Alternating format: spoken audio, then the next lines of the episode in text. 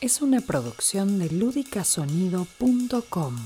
Lúdica Sonido, mundos sonoros.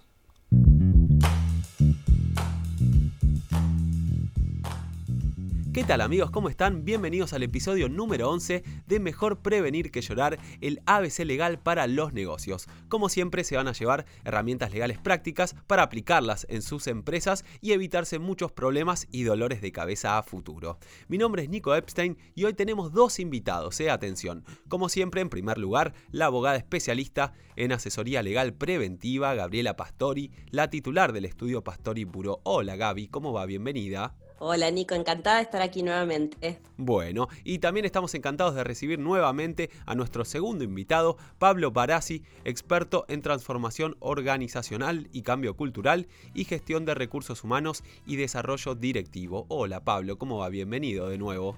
Nico, Gaby, muchas gracias por la nueva invitación.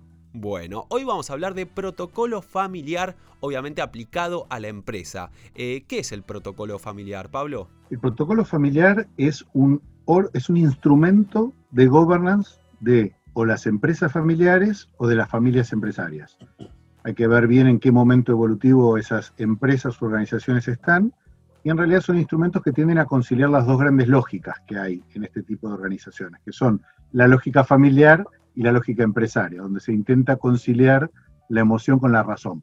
Claro, ¿y cómo, cómo sería esto? O sea, ¿cómo, ¿Qué, temas se tocan? ¿Cómo, ¿Cómo se lleva a cabo? ¿Cómo se lleva adelante esto? Ahora te cuento bien los temas. Lo que sí te digo es, son, digamos, instrumentos, insisto, de, gobierno, donde tienen que quedar explicitadas ciertas reglas de actuación y de convivencia. Y en general, en la experiencia nuestra, tiene que ver con un establecimiento o una permanencia de reglas claras, que sustenten desde los valores hasta la mística, digamos, de la familia y, mm, digamos, herramientas que van ayudando a que se profesionalice la gestión sin que se dañe esa mística. Y eso aplicado a la empresa, o sea, en la práctica que se escribe un estatuto, se publica en las redes, hay algo interno, ¿dónde va a decir, che, muchachos, veamos acá lo escrito? ¿Dónde está eso? Le iba a decir a la doctora que esa respuesta era de ella, doctora Vélez. Mira, en realidad me parece lo más importante destacar es que el protocolo de familia termina, concluye en la firma de un documento escrito, un contrato, pero básicamente es un proceso, ¿no? Es decir, no es algo que vos lo podés sacar como un enlatado y decir, firma acá y ya está. Esto tiene que ver con, digamos, largos intercambios de ideas entre los distintos integrantes de esa empresa, donde además tenés que ver porque no tenés siempre, eh, digamos, a todos los integrantes en todos los ámbitos. Vos tenés algunos accionistas que no intervienen en la gestión, o tenés algunas personas que están en la gestión de una empresa y no son familiares. O, es decir, todo este tipo de conjuntos y subconjuntos que intersectan eh, a veces generan situaciones muy complejas y si uno no tiene muy claro el ámbito y la incumbencia de cada uno, lo que es complejo termina siendo complicado y pierden todos en todos los ámbitos. Se, se entorpecen las relaciones de familia y muchas veces la empresa como tal no llega a su máximo esplendor. Y me imagino, Gaby, que este contrato cada tanto se tiene que ir renovando. Es decir, si de repente tal persona se casa, se divorcia, se separa, hay un hijo que quiere ascender, o sea, todas las cuestiones familiares terminan este, modificando de alguna manera este contrato, ¿no? Que se hace cada seis meses, un año, no, sé cómo es. En general se establece un cuerpo que es el encargado de hacer el seguimiento, ¿no? Pero hay algunas reglas de base, lo que decía Pablo, es ese ADN, esa mística de base que tiene que ver con la visión, la misión que la empresa y la familia empresaria eventualmente se fija para sí, hacia dónde y cómo quiere desarrollar sus negocios, eso en general no es algo que vayas a revisar cada seis meses. Sí, puede ser que periódicamente haya que revisarlo. Después hay otras cosas, suponete. No, las reuniones se van a hacer cada dos semanas en el predio fabril de, eh, no sé, X lugar y estás en pandemia. Y bueno, claramente eso hay que revisarlo, es decir, hay que ser también flexible en lo que es, eh, digamos, transitorio y hay que ser bastante claro en la búsqueda de lo que es la esencia, porque si todo el tiempo estás cambiando la esencia, al final tampoco sirve.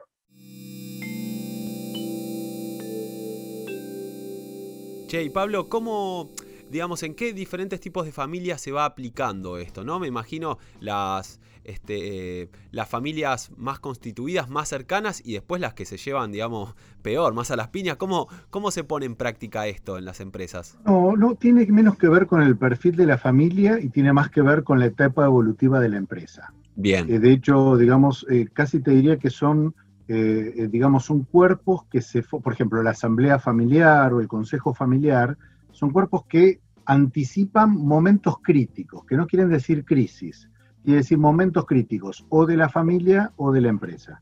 Entonces, cuando vos decís, bueno, desde una instancia más estratégica, donde tengas que pensar, como decía Gaby, visión, misión, objetivos, estrategia, y que tenga un lineamiento, hasta decir, bueno, a ver, ¿cómo van a ser los sistemas de evaluación o de compensación o de planeamiento y control? Y vos decís, pero eso no es parte de la gestión.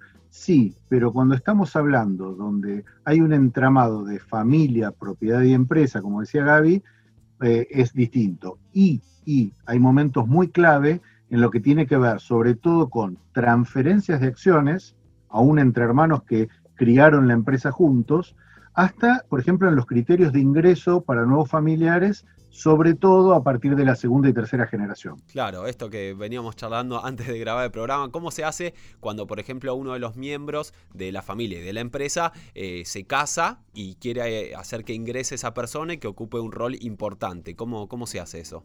Momentos para regular en momentos de crecimiento o de decrecimiento que tienen que estar previstos y que todo el mundo, como decía Gaby, firma. Entonces es como si se armara una constitución y pequeños subreglamentos por tema, ¿no es cierto, Gaby? y además tenés que tener en cuenta que una de las cosas básicas o, o, digamos indispensable para poder formar un buen protocolo y que sirva después, es que vos tenés que hacerlo reuniendo a todas las personas que tienen eh, digamos, una vinculación con este sistema o con estos sistemas que interactúan. Porque si vos decís, suponete y te traigo un caso que he visto, una empresa en la cual hay una persona discapacitada, ¿no? El hermano del propietario, bueno, tenía una discapacidad y se asumió tácitamente la, eh, la obligación moral de acompañar y ayudar a este familiar del dueño, del fundador, hasta sus últimos días. Y después, por distintas razones, la empresa no sobrevivió hasta, hasta los últimos días de este familiar. Y entonces, ¿qué se hace? Bueno, la familia continuó, honró ese compromiso. ¿sí? No había empresa, pero había compromiso de la familia. Estas son las cosas que de pronto ves que, bueno, se están regulando, ¿no? Este, articuladamente. Puede ser un buen mix también, es lindo el caso que decís, Gaby, yo también lo he visto, este, digamos, momentos donde, por ejemplo, un grupo de hermanos decir, eh, digamos, lleva adelante un emprendimiento.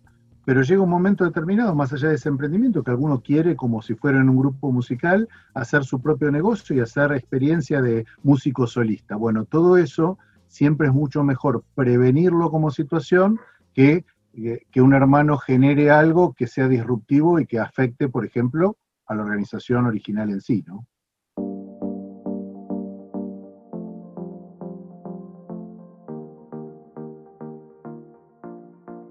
Bien, y yendo a lo concreto, ¿qué, tipo de impactos eh, han tenido, digamos, los casos y la experiencia de ver, de aplicar estos protocolos? Quizá alguno positivo y alguno negativo, porque, digamos, quizá también aplicar un, protocolo en algún momento que ya está organizado de alguna manera puede ser algo disruptivo, o en general siempre es positivo el efecto que se consigue. No, bueno, digo, si, a nosotros nos contratan para hacer un protocolo de familia, ¿no? Y el resultado es malo, mejor corramos. Nosotros te vamos a decir que lo que se busca siempre es un efecto positivo, lo que no quiere decir que siempre todo el mundo lo lleve con gusto, ¿no? Es decir, hay que pensar que estás regulando cosas y es posible que si ha habido desequilibrios o disfunciones, al poner orden en eso, alguien va a ser reubicado y puede no gustarle. En última instancia es mejor, es decir, para el funcionamiento del sistema es mejor, pero también hay que estar preparado para eso. ¿no? Yo decía en el sentido de las relaciones, que a veces cuando, por ejemplo, esto es mi experiencia personal, a veces uno va a una terapia de pareja, por ejemplo, y a veces el efecto positivo es decir, che, esta pareja no va más. Digo, hay veces que poner en claro algunas cosas hace caer de cuenta que lo mejor es, es que no continúe ese proyecto. Eso digo, también puede ser un efecto positivo. Eh, fíjate, yo lo pensé muy parecido a lo que estás diciendo vos, Nico, porque en la experiencia nuestra lo que hemos tenido son por ejemplo, fuertemente impacto en lo que es promover la armonía, digamos, y la unidad entre los miembros de, un grupo familiar empresario, y sobre todo garantizar la continuidad en manos de la familia. Cuando de repente se conservan valores o qué va a pasar. Por ejemplo, hay un punto, nosotros tenemos casos de empresas familiares agropecuarias, donde parece que todos los problemas se solucionan cada vez dividiendo más, hasta que el, se parcela tanto que el negocio es inviable. Claro. Bueno, ¿no hubiera sido mucho más positivo tener qué vamos a hacer ante una cierta crisis? Y la verdad, nunca es, negativo porque de mínima se están conversando cosas que en general no hay ámbito para conversar. Todo aquello que se intercambia, se consensúa, después que se acuerda una regla de cuándo vamos a cambiar esta regla, son cosas que definitivamente terminan haciendo cosas muy buenas saliendo bien. Perfecto. Y bueno, para ir resumiendo, para ir llegando al final de este episodio número 11 que estuvimos hablando sobre protocolos familiares, ¿alguna reflexión, algo que quieran decir eh, al respecto, Gaby? A mí me parece muy importante tener en cuenta que siempre estamos hablando de realidades hechas por seres humanos, ¿no? Y a veces te encontrás con gente que tiene profundos anhelos de mantener, digamos, buenos vínculos familiares, hacer un buen manejo transparente de la empresa, y que tienen eh, delimitados claramente las esferas de actuación y sin embargo le faltan herramientas. Es fácil trabajar con gente así. A veces te encontrás con gente que no tiene ni tanta transparencia a nivel interno y que quizás tiene como una necesidad eh, muy profunda de acumular poder, porque siente que eso la valida, y esto muchas veces hablando de lo que decía Pablo de los estadios evolutivos de cada empresa, no es lo mismo cuando vos tenés un fundador que ha crecido mucho y que ve que tiene que articular equilibrios entre sus hijos, que cuando vos tenés a veces después las sucesivas generaciones, ¿no? ¿Qué pasa cuando determinadas articulaciones de conflicto nunca se lograron y eso después trasciende y tenés hermanos, primos, sobrinos, nietos que están arrastrando una misma este, problemática vincular, ¿no? Y entonces nunca se llegan a poner de acuerdo porque el fondo, cuando bajaron del barco los bisabuelos, hubo alguna cosa no resuelta. Y pasa. Entonces, por eso decía, lo más importante es saber que esto es un profundo trabajo donde cada uno de los que interviene tiene que saber que está comprometiéndose en el proceso, ¿no? Decir, no es algo que el abogado me va a armar el papelito y ya está, sino hay una profunda voluntad de revisión de cada uno desde su lugar y la disposición al cambio, ¿no? Al que se invita con este protocolo. Muy bien. Yo como reflexión final te diría, muchas veces uno crea sistemas y hay familias enteras que crean sistemas muy exitosos de los cuales después se sienten atrapados. Se sienten atrapados y no pueden manejar el propio sistema que han creado. Y que realmente esta es una herramienta muy simple, muy concreta, que necesita ser facilitada con un proceso y anclada, digamos, en un, en un protocolo, en una especie de contrato, y que realmente siempre es mucho, mucho mejor prevenir que reparar hay un montón de cosas que ya están inventadas y que lo que hay que hacer es ponerlas en uso, como en este caso el protocolo familiar. Excelente. Pablo, Gaby, muchas gracias. Gracias a los oyentes. Recuerden que se pueden comunicar con ellos, por ejemplo, con Gabriela a través de su Instagram, que es arroba pastorigabriela. Y también pueden escribir a info arroba el mail de su estudio. Y a Pablo lo encuentran en su cuenta de Instagram, eh, arroba integrar RRHH. Y en LinkedIn lo mismo, eh, integrar RRHH. Muchas gracias Pablo y Gaby. Eh, bueno, Pablo te vemos cuando puedas, cuando quieras. Y a Gaby ya directamente le digo que nos encontramos en el próximo episodio, por supuesto. Muchas gracias Nico y muchas gracias Pablo por acompañarnos hoy nuevamente. Gracias por la invitación, un honor, un abrazo a ambos. Y gracias a todos los que escucharon, nos encontramos en el próximo episodio de Mejor Prevenir que Llorar, el ABC legal para los negocios.